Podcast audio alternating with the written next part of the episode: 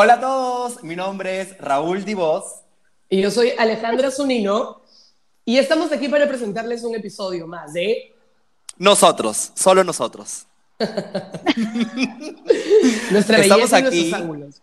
Estamos aquí para contarles que estoy cansado de que todo el tiempo Ale Zunino me dé con palo, me dé duro, raje de mí, que me llame la gringa, que me llame la pituca, que me llame la esto, la otra, estoy cansado. La yo no le digo sobre nada, yo no le digo nada cuando él solamente le da un lado a la cámara, porque Marcos Zunino, Ale Zunino tiene solamente un lado que muestra la- a la cámara, solo un ángulo. Nunca van a ver el otro ángulo. Es que una persona con mi trayectoria ya no necesita más, ya. Con uno basta.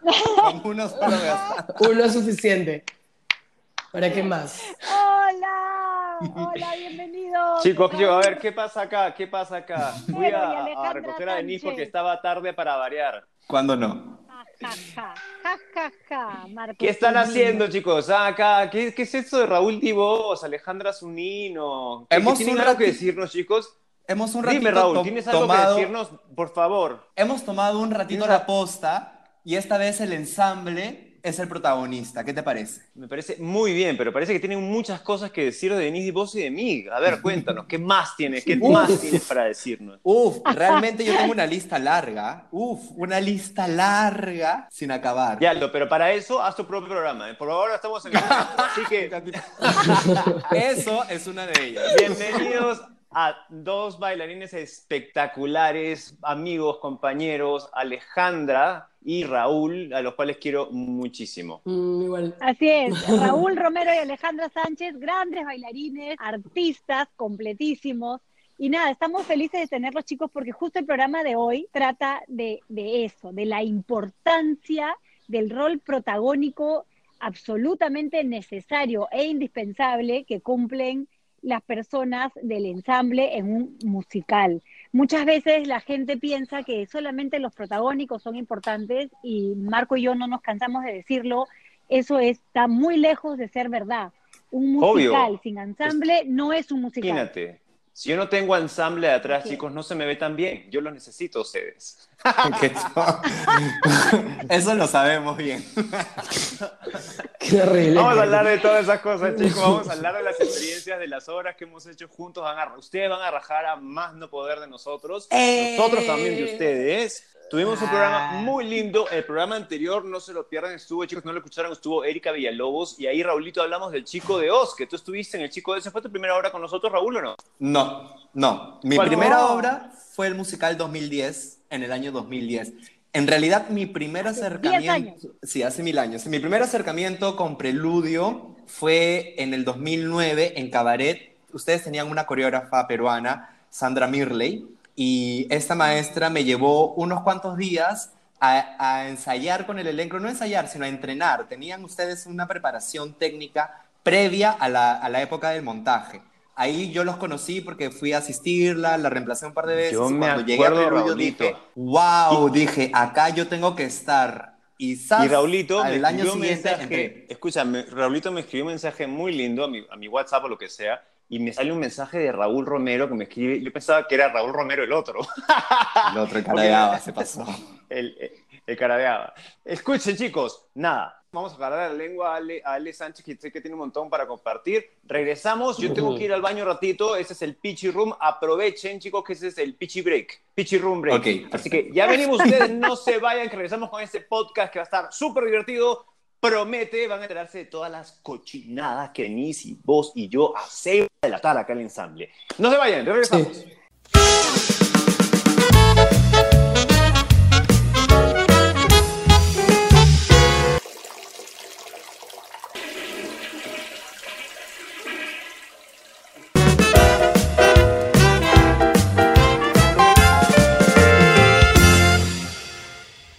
Estamos de regreso, entonces vamos a conversar con Raúl Romero y Alejandra Sánchez.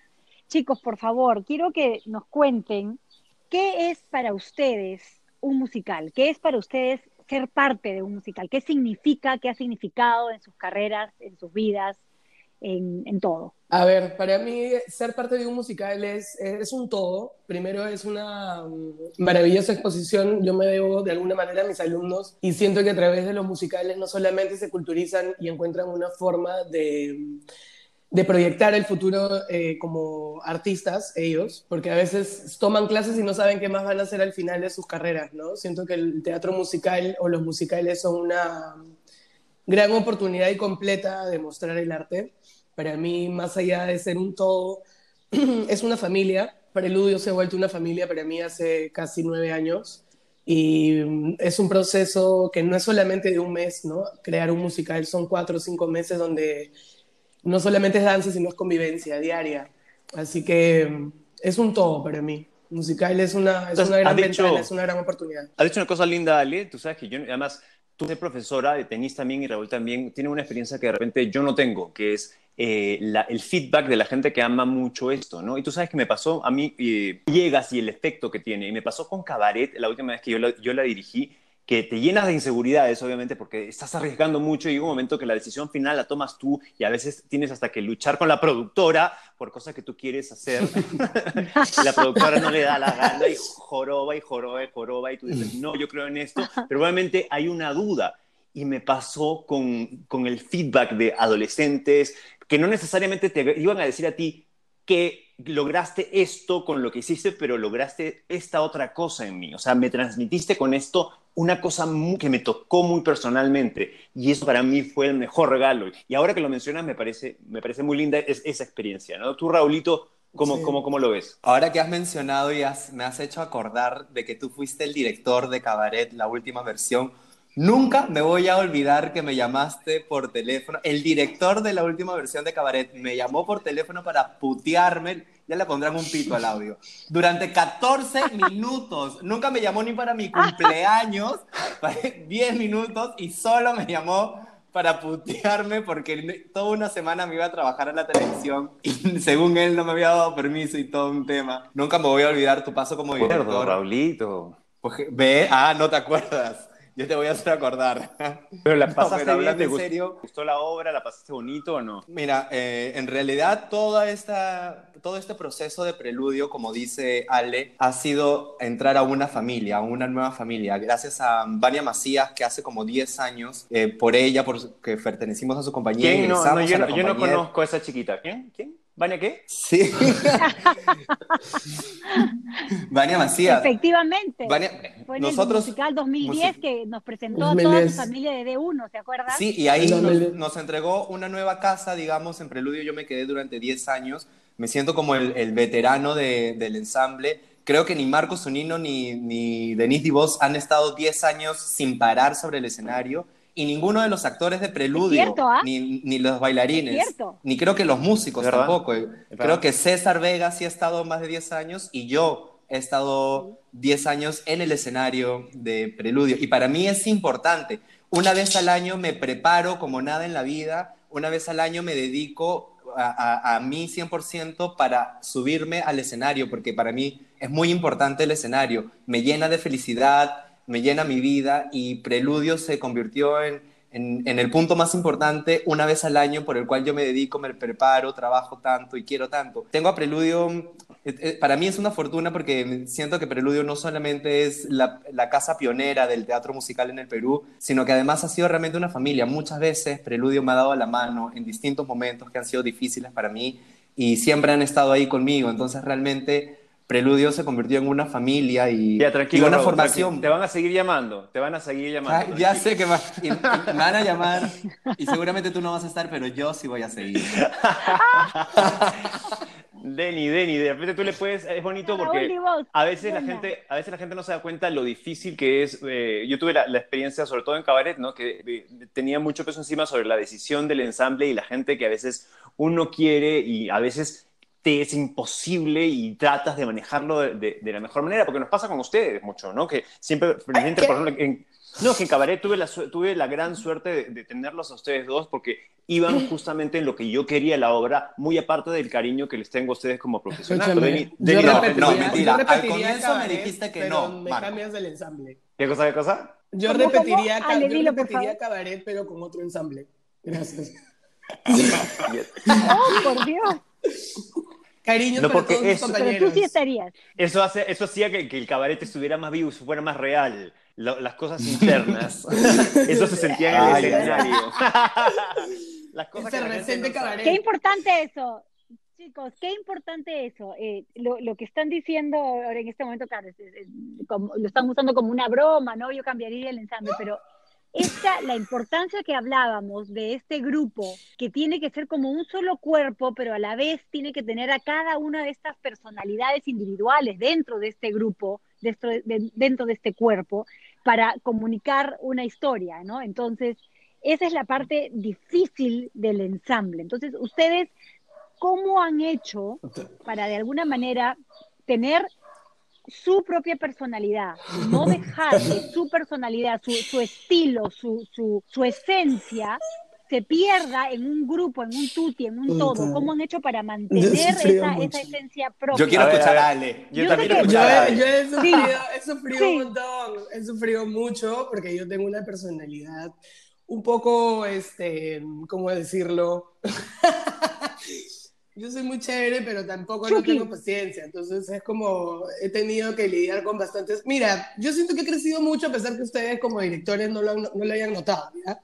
Pero Claro que sí. no sé, ¿Quién yo no siento que he tenido muchísima pelotuda? paciencia, Claro que lo hemos he sido notado. súper tolerante, he sido muy tolerante, creo que he crecido mucho en cabaret, he crecido mucho como ser humano porque he tenido que lidiar con personalidades que de repente he tenido que pagar la mía para dejar que otras este, no sé, para que fluyan, pues, ¿no? Sí me he comido muchas cosas y he crecido muchísimo, he aprendido sobre todo en cabaret a, trabajar la parte de la sensualidad que se explora muy poco a veces en el escenario, ¿no? Interpretamos papeles muy dramáticos muchas veces, pero en cabaret ser una prostituta y me llevó a trabajar otras cosas en mí, ¿no? Que yo en verdad soy muy tímida, no soy de exhibirme así, salvo que tenga que hacer alguna, algún personaje o algo, pero en mi día a día soy de buzo. Pero para cabaret sí tuve que sacar algo que sabía que tenía, pero que había que trabajarlo, entonces ha sido muy rico porque ahora es un taller en Noam.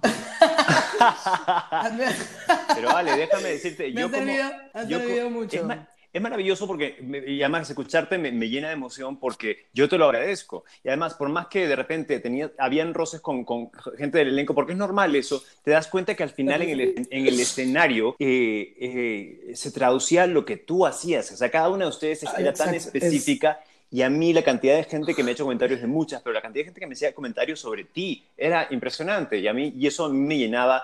A mí una cosa que me pasa con el ensamble es que me llenan el pecho, chicos, de orgullo. Me llena el pecho verlos. Y tú sabes, por ejemplo, ahora, y, y hay una cosa que tenemos los artistas que es que a veces no nos damos el crédito y, por ejemplo, ahora te hemos preguntado a ti, ¿qué tal los musicales? Ya le he dicho, bueno, por, con mis, por lo de mis alumnos y ustedes a veces no se dan cuenta, pero yo he crecido y nuevamente... Yo soy tu fan y te lo he dicho mil veces. Cuando tú, Mm. ca- cuando, ¿cómo se llama? Bailabas María, María, es María Landó, ¿no? Sueño.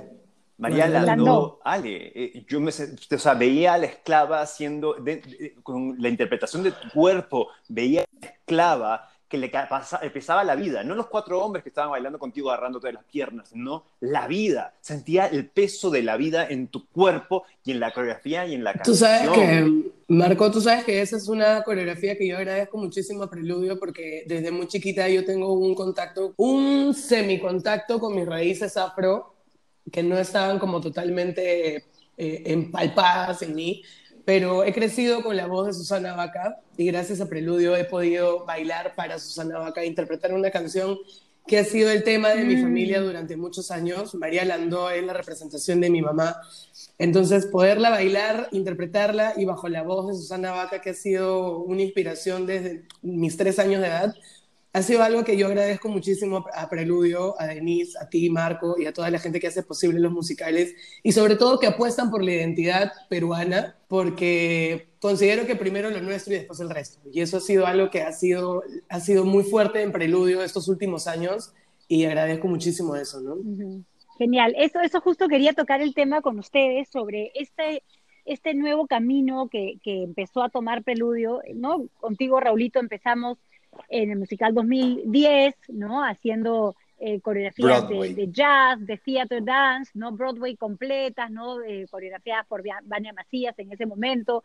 Eh, y nosotros con Marco siempre lo decimos, nosotros queríamos aprender de los masters, que es lo que hay que hacer, ¿no? Y hemos aprendido de los capos, de los capos de los musicales, y ya con el tiempo nos empezamos a sentir como equipo, ¿no? Todos en preludio más, eh, eh, digamos, capacitados para empezar a afrontar nuestros nuevos retos más peruanos, como dice Ale. Entonces, ¿cómo fue para ustedes este, este cambio de un musical de Broadway netamente a, e ir mutando? Que tuvimos la primera Ale, la primera, eh, el, el, primer contacto que tuvimos con, con tu solista, magistral fue en el 2015, en este último bloque, el bloque peruano, que levantaste ahí, ovacionaste tú y Raúl, los dos que tuvieron sus solos, que fueron espectaculares.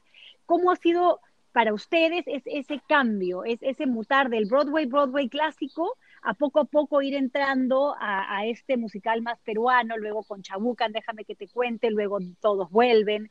¿Cómo han sentido ustedes? ¿Cómo ha sido ese proceso de cambio? Mm, bueno, para mí ha sido bastante, bastante, bastante interesante. Yo te voy a, a confesar que un poco en el mundo de los bailarines, incluso también en el mundo del arte, está dividido por los cantantes. No, no tendríamos que dividir, pero en el mundo de la danza, un poco Raúl Romero es el negro que baila con los blancos o el negro que baila como blancos. Muchos años he sido eso también. Mucho tiempo he estado en preludio y en las filas de, preludio era el único exponente negro, el único exponente afro, lo cual a mí me, llenaba de orgullo. Em, me gustaba ser, eh, digamos, distinto a lo... el, único. sí, el distinto y el único y a la vez haciendo lo mismo que todos, llevando la obra adelante y transmitiendo el mensaje, que esa es la principal misión. Entonces, eh, por ejemplo, mm, muchas veces yo tenía ganas de bailar algo peruano al nivel de lo que se hace en Broadway. Y, y, Preludios siempre hacía las obras de Broadway con los derechos, pero nunca habíamos tenido la oportunidad de hacer algo peruano. Hasta que llegó ese momento y mi corazón se llenó de alegría, porque bailé con una felicidad natural que me brota desde mi sangre, que me brota desde mi corazón. Sentir eh, la percusión de la música peruana hace que mi, que mi sangre se caliente un poco más. Entonces, por fin llegó el momento de bailar lo que yo tanto quería bailar. Siempre me gustó bailar Em, las otras cosas, el jazz y, las cosas más técnicas, soy maestro en eso también, pero creo que eso fue una gran preparación, como tú dices, aprender de los grandes masters, de los musicales, para poder nosotros llenar el stand, llegar al estándar con un producto peruano. Pero me encanta lo que dices, Raulito. Em, me encanta lo que dices, Raulito, porque eh, miren todo lo que escuchamos. ¿Qué escuchamos? Yo escucho prejuicios. Tú tenías prejuicios de ser el negro que bailaba con los... Se sentía no, y además, rubia para hacer algo peruano yo me sentía mejor, no nos, no nos toquemos, no toquemos lo, lo, ¿cómo se llama? Lo criollo, porque los criollos nos van a destrozar. Eh, era como que todo esto y simplemente hasta realmente, y, lo, decimos, te cagas un poco la noticia y te mandas y miren lo que pasó con la música peruana. O sea, la gringa está produciendo una, una obra, eh, ¿cómo se llama? Peruana, porque todos, además, yo creo que sí, todos tenemos esta cosa de orgullo por el Perú y cada vez que hemos hecho un musical, los, los musicales americanos maravillosos, que nos encanta, pero cuando hemos hecho ¿cómo se llama? Eh, los, los, musicales peruanos, a mí se me llenaba el pecho de orgullo, chicos, de verlos a ustedes y todo lo que tenían dentro. lo que decías, tú tienes esta frustración de ser el negro que bailaba entre los blancos y tuviste este solo maravilloso en el cual... ¿cómo se de interpretar a Fray Martín con una, y que terminabas con tu luz en el medio y eras con la estrella del show y el, y el teatro se caía. quítale la luz a Raúl, eso, quítale la luz a Raúl. Fue, eso fue un regalo, más que de preludio que le agradezco, eso fue un regalo de la misma Chabuca. Chabuca me regaló ese momento en el escenario. Denis, no tuvo nada que hacer ahí, fue Chabuca. No, no, no, no, Denis no. Pasaron, pasaron seis años y recién me pone un solo, no te pases. Esa fue Chabuca. No, pero como motivo, y ahí me pasa, además... Claro que sí, yo...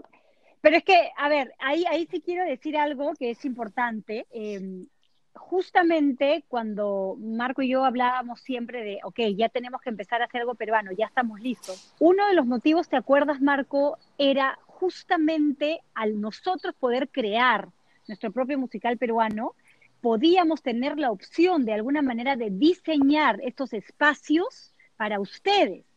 En cambio, en musicales de Broadway que ya venían con la franquicia hecha, este es el guion, papá, pa, no había. Exacto esos espacios estaban para los personajes protagónicos. Entonces, cuando decidimos empezar a crear esta, este nuevo camino, con Marco me acuerdo clarito, dijimos, ya, vamos a hacer tal cosa, y aquí Raulito hace un solo de la... mm, y aquí Ale hace tal cosa, ¡pum! Y vamos, entonces empezamos a crear y a generar esos espacios para ustedes como ensamble, que eso es lo Sí, rico. como, como la tapada limeña que se destapaba y era un esclavo, un negro esclavo.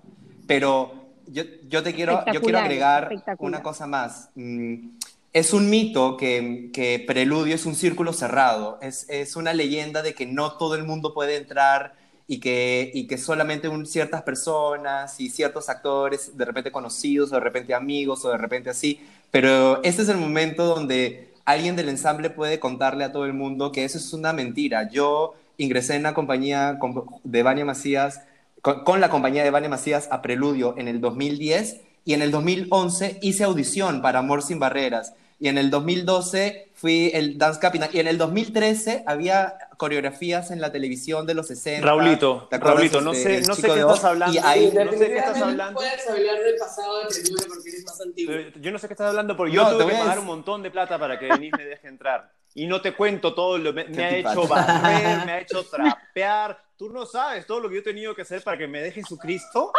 Ah, no sabes todo lo que tuve que hacer. Por eso es que ahora, pero Por eso que te- es ahora puedes cobrar un punto. pues. Ahora por fin. Esa es la diferencia, pues Marco. Pero este viene uno de los segmentos de actualidad. Denise, ¿qué segmento viene? ¡No vayan! ¡Uh! ya regresamos, no se vayan.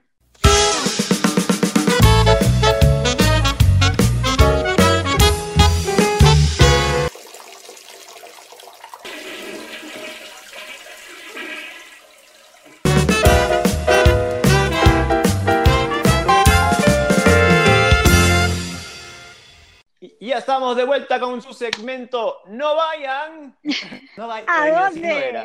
Así no, a ver, no, no, no, no, no, Querida espérate Ale, un ratito. ¿cómo es? Yo voy a decir no vayan y tú vas a decir como Denise y vos, ¿no vayan a dónde? ¿Ya? Yo voy a decir, ¡No vayan! ¿No vayan? ¿No vayan a dónde? La querida Escobafina. Ya, nada, nada, deje- de- dejemos por favor a la escobafina tranquila ahorita. Ale, ¿cómo estás, cómo estás afrontando tú este, este tiempo tan, tan difícil para todos, esta, esta pandemia 2020? ¿Cómo, cómo estás haciendo para, para sobrevivir? Tú que eres tan este, Yo le he activa, visto.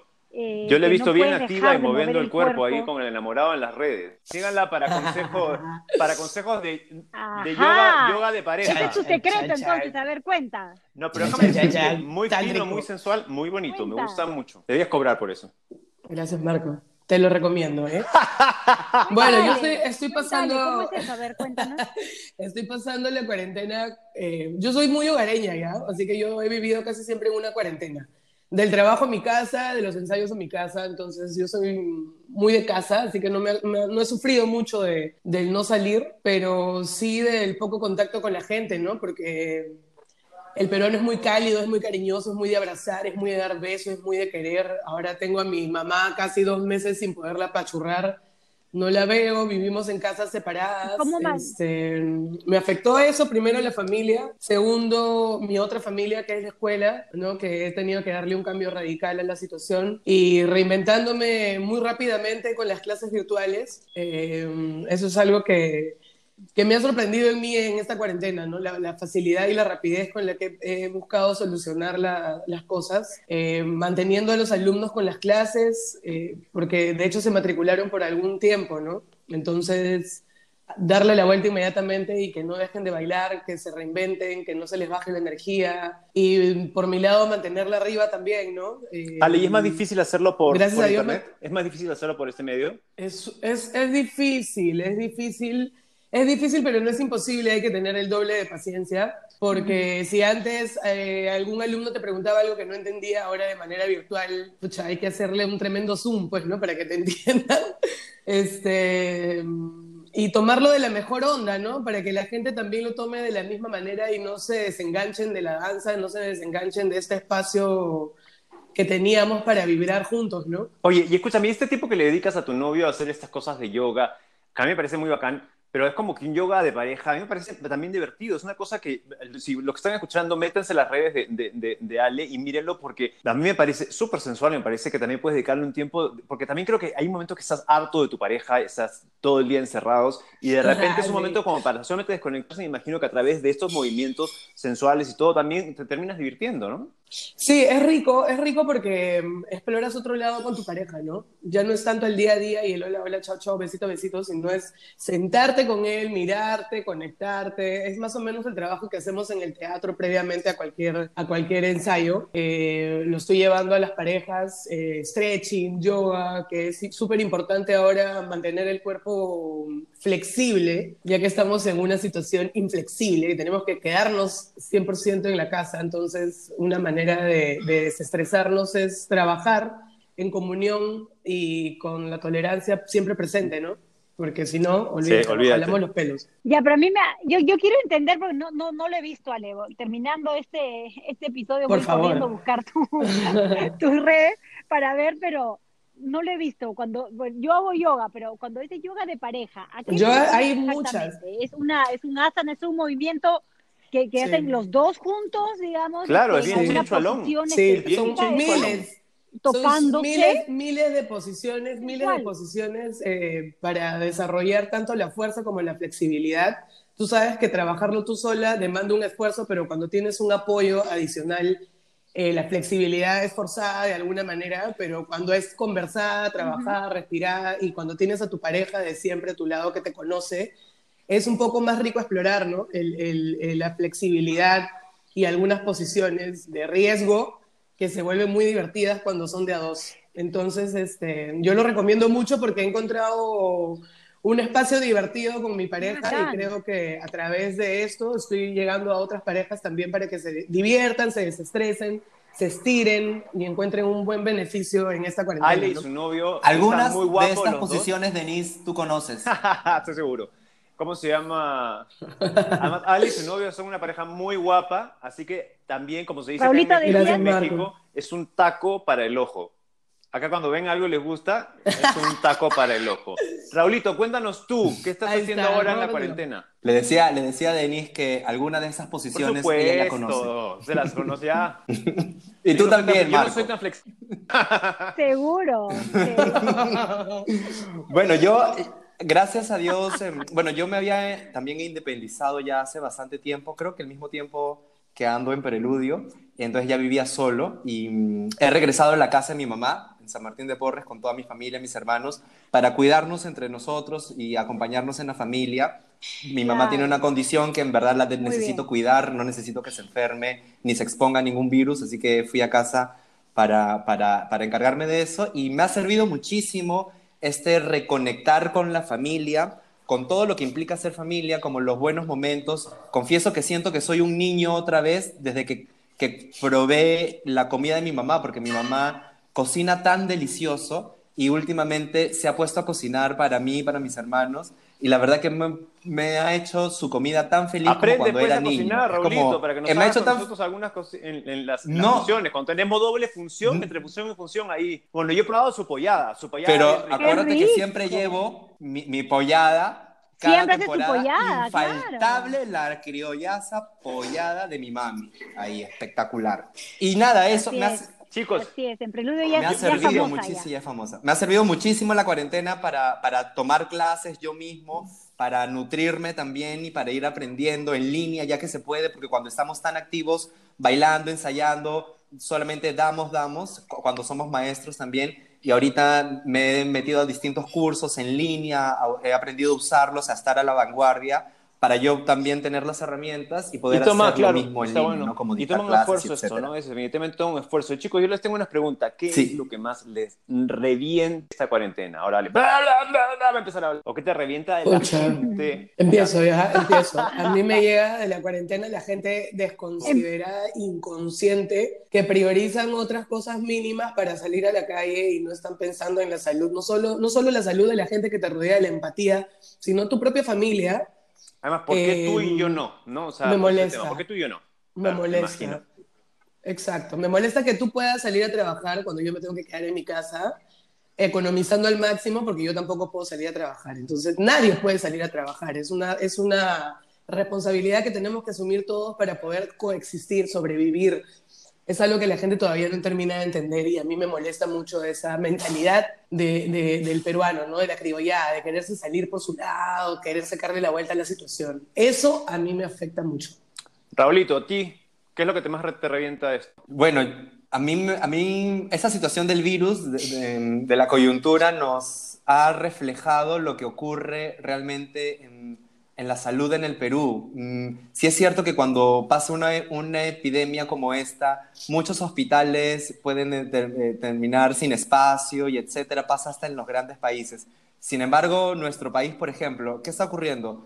no habían camas suficientes y etcétera, y ahora por la situación, por la coyuntura, tienen que forzar, forzosamente tener camas, habitaciones, atención, medicina, y lo están logrando. Entonces, eso demuestra que muchas veces sí se puede hacer, pero desde antes, me refiero, desde antes de la cuarentena, los hospitales no tienen medicina, los hospitales no tienen las condiciones, el sistema de salud de nuestro país es tan difícil y ahora se nota más. Entonces, un poco, no sé si puede ser una piedra, pero me llega, me llega el sistema de salud de mi país. No, es que Qué mal, cuánta corrupción, cuánta... no solamente... olvídate. Perdóneme, no solamente es el sistema de salud. Yo siento que el mundo se ha encargado de, de comprar armas en vez de comprar eh, realmente cosas necesarias para... para Exacto, chicos, arte. Arte, cultura. Ahí vemos dónde se empieza a caer y ahí vemos dónde se cae la, la debilidad del país. Por eso vamos a esto, porque justamente hacemos que la gente piense hacemos que la gente se cuestione. Chicos, si sigamos haciendo nuestro trabajo, que es un trabajo hormiga y poco a poco iremos cambiando, hay un largo, largo, largo camino. Esto ha sido el No Vayas a Dónde. Nosotros regresamos en un segundo. Ustedes no se vayan, que seguimos con nuestras estrellas del ensamble, Alejandra Sánchez y Raúl Romero.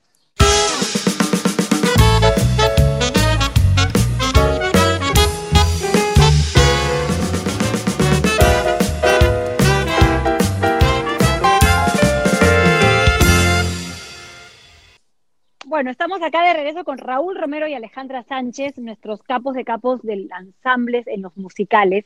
Y quiero que empecemos a recordar un poco eh, anécdotas, momentos que hemos vivido eh, juntos en, estos musicales. ¿Cuál ha sido de repente el momento para ustedes? Vamos a hablar de dos temas distintos, la parte técnica, la parte eh, que quizás les costó más como coreografía, sacar adelante, el, musical que les costó mucho más. Y luego también ya hablamos de las anécdotas graciosas, simpáticas y divertidas.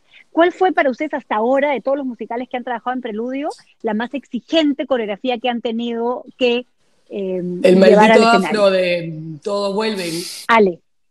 Ay, Cristo bendito, ya uno llega a una edad en la que el cuerpo ya necesita un poco de consideración. Entonces, el ensamble de preludio, el ensamble de, preludio últimamente, bueno, como bien lo dijo Raúl, ya tenemos como nuevos integrantes, ¿no? Con diferentes edades. Entonces hay coreografías que están como aptas para niños de 12, 15 años, pues, ¿no? Que ya sufríamos una poquita. Otra coreografía también que me ha costado mucho fue Barco Ciego de Chabuca. Maldición, toda la vida me olvidaba algún paso de esa coreografía y era como una derrota para mí salir del escenario después de esa coreo. Solo, si, lo, veía Carlos Luyo en la pata lo mandaba al mismo diablo porque era como, sácame de esa coreo, Carlos, por favor. ya estaba harta ya. Ale, vamos, vamos, a contar un poco lo que era esa coreografía, efectivamente, porque para, para, mí también era muy difícil, porque era, era la canción Barco Ciego de Chabuca Granda, ¿no? Y de pronto la convertimos en, este, en, esta coreografía de, de theater jazz, de theater dance completamente. Y recuerdo las palabras de Mateo Chiarella, nuestro director de Déjame que te cuente el musical de Chabuca, de donde era esa coreografía.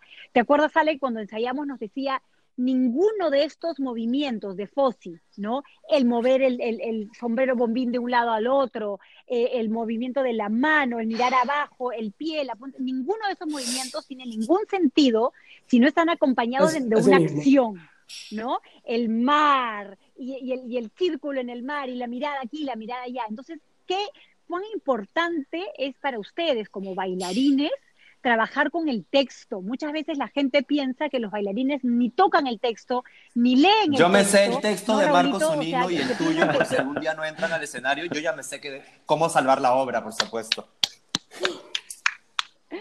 Así es, ¿no? Porque sin ese texto, ustedes como bailarines no tienen una acción concreta. Entonces es importante eso, ¿verdad? Cuéntenos un poco de ese, de ese trabajo. Pues nada, la- eh, en este caso, para el actor en el teatro, la palabra es la herramienta, ¿no? Y en el teatro musical se canta, hay música y se baila. Para nosotros, la, la palabra vendría a ser nuestro cuerpo, nuestro cuerpo es el que comunica, pero esto no es un- una obra de solamente danza, es una obra que significa algo, que tiene una historia, por ende, el texto se vuelve parte de nuestra coreografía y cada movimiento realmente significa algo. Pero eh, si yo tuviese que escoger algún momento eh, difícil o una coreografía difícil, no, no sabría, porque cada obra ha tenido un- una coreografía difícil. Creo que lo más difícil para mí ha sido el primer día que canté y Denise DeVos me dijo, cállate, cállate, que no se te escuche, cállate. Y yo estaba en pleno ensayo y me gritó como, cállate desesperadamente. Entonces he aprendido a desarrollar un lip sync espectacular de toda la vida que te prometo, los coreógrafos me ponen, Marco Zunino está en el medio del escenario, al otro lado está el tenor Juan Antonio de Don Pablo, de Don Pablo y yo estoy parado en medio de los dos en primera fila, cantando a viva voz. Voy a confesar, mi micrófono no tiene cajita, yo no emito sonido alguno. Bueno, el mío pero tiene- la el mío tiene en el Bluetooth. público, el mío tiene Bluetooth. La gente en el público me dice, Raúl, estás cantando, qué linda tu voz, te escuché clarito. Y yo, ah, sí, unos corales de Denise. Y Juan, me voy rapidito. Pero la verdad, la verdad que creo que, creo que eso ha sido lo más difícil. No creo que muchos bailarines em, sepan hacer, o muchos artistas sepan hacer eso. En mi caso, eh, hacer el lip sync no es lo principal, sino integrar el movimiento, integrar lo que significa la expresión de mi cara, el movimiento de mi cuerpo, la coreografía, la destreza física, todo integrarlo, eso ha sido lo más difícil, ¿no? Para canciones que interpretan amor, interpretan un- una cólera o, o interpretan algo divertido. Me acuerdo también que algo importante es que yo nunca he sido escogido el, el bailarín principal, por así decirlo, para un personaje. Nunca fui oficialmente un gallo camarón, nunca fui oficialmente uno de los cuatro soldados que, que, que, que cargaba a Denise en Sweet Charity, pero siempre de alguna manera le rompía la pierna a todos, no sé cómo los lesionaba, y yo terminaba interpretando, ya, ya me quiero votar Marco, yo terminaba interpretando alguno de esos personajes. Y me acuerdo es, esa canción de los soldados, donde eh, Sweet Charity era feliz, me, me doblé un dedo, se- no sé qué me pasó, pero el, el dedo que se dobla así, se me dobló totalmente Au. para el otro lado. Y había, no, había escalado tanto, tanto para poder llegar a ese puesto de bailarín, donde eran los que hacían los grandes saltos al comienzo, eran los cuatro bailarines principales, los yetés, y Los yo no era uno de ellos. Y el día que me Menos mal se te de el audio. Menos mal, gracias. ya la otra, porque eres así, déjame hablar. Menos Una cosa, chicos, que lo que están mencionando, eh, un una cosas de cosas que me que encanta es, y te pregunto a ti, Ali, te pregunto a ti, Raulito, eh, ¿cómo se llama? Prefiero que conteste Ale. Eh, Sí, gracias. Lo que pasa es que pasa mucho, por ejemplo, a los cantantes, me imagino ustedes también los bailarines, pasa que de repente llegan a hacer un musical, llegan a trabajar conmigo, con Denise, y de repente le decimos, esta es la letra, necesito que la sepan porque acá está. Y ustedes al principio dicen, no, no, no, no, yo interpreto con mi cuerpo. No, no, no, no, no. Estás en un musical, tú en tu cuerpo lo vas a interpretar, pero vas a palabras que yo estoy dando. Es como pasa con los cantantes, que a veces llegan y tú le dices, olvídate de la música, trabaja el monólogo, solamente la letra. Eso, a- o sea, la primera vez que yo hice un musical sí me complicó un montón porque o cantaba o bailaba. Sentía que estaba totalmente disociada. Si yo bailaba y cantaba, me olvidaba el paso que seguía. Entonces ahí me di cuenta que realmente había toda una chamba, ¿no? A Ale no le gustaban los musicales. Totalmente opuesto, pero sí le encontré un- un una No, cosa pues. rica al, al- al musical. Te voy a ser honesta, al comienzo no me gustaba porque no siento que todo tenga que ser cantado. Pero no sientes que eso también, claro, no te, es por ejemplo cuando trabajamos con Chabuca. Tú lo que hacías en, en María. Landó era la combinación de la música con tu coreografía, más la cantante, que en este que le hicieron varias, eh, cantando lo que tenía que cantar, y ese conjunto era un orgasmo constante, no un orgasmo, pero una, un, a- a- cuando me refiero a un, un orgasmo a que era una sensación eh, muy arriba. Yo no Perdóneme, es loco que la gente piense que un bailarín solo se dedica a mover el cuerpo. Un bailarín es un ser muy completo. Es musical, es actoral, es una mezcla de, de- de disciplinas que, que empoderan tu, tu- tu propio lenguaje, que es el movimiento. Pero un movimiento sin contenido es, no sé, un gimnasio, ¿no? Es, es, es una rutina. Entonces, definitivamente tiene que haber un contenido en todo lo que haces. Así un es. bailarín no solamente se prepara como Claro, bailarín, también se prepara como cantante, también se prepara como actor. Tiene que ser completo. Y más aún si es teatro musical, importantísimo abarcar las tres ramas, ¿no?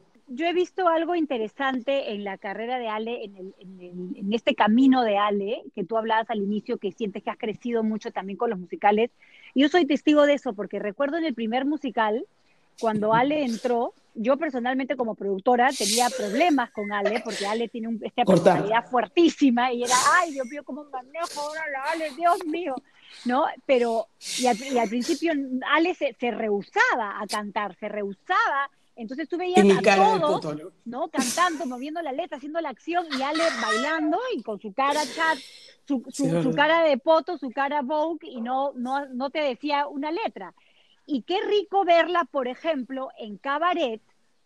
Ya mucho más adelante, ¿no? En el último cabaret, en el, marco que, en el cabaret que dirigió Marco, ver a Ale, ¿no? Como parte del ensamble, no solamente bailando increíble, sino actuando, cantando. Entonces ya ves Eso es a una algo- artista completa que Sí, está eso es algo que muchos jóvenes no van a entender. todo. Muchos jóvenes ¿no? piensan que Entonces, ya eso- ponerse zapatillas de Dale, y pararse en un escenario ya los hace bailarines. Y yo siento que un bailarín, conforme va madurando y conforme va adquiriendo experiencia, va repotenciando definitivamente el, todo lo que puede plasmar en el escenario, ¿no? Cuando yo te conocí no me sentía segura de lo que no me sentía segura de lo que podía hacer. O sea, ahora siento que si me paro en un escenario y me das un personaje, ya tengo herramientas o tengo experiencia en mi vida como para decir, sí, ya puedo hacer esto, ¿no? O sea, ya tengo contenido y tenemos para, para lograrlo. el miedo a entregarnos. A veces, el miedo a entregarnos es Ujú. impresionante eso. Y lo he visto no solamente en ustedes, hablando del ensamble en general. Y como les digo, siempre es un placer para ver, para mí verlos en el escenario, pero también aprecio mucho su profesionalismo, aprecio la dedicación, la dedicación que tienen.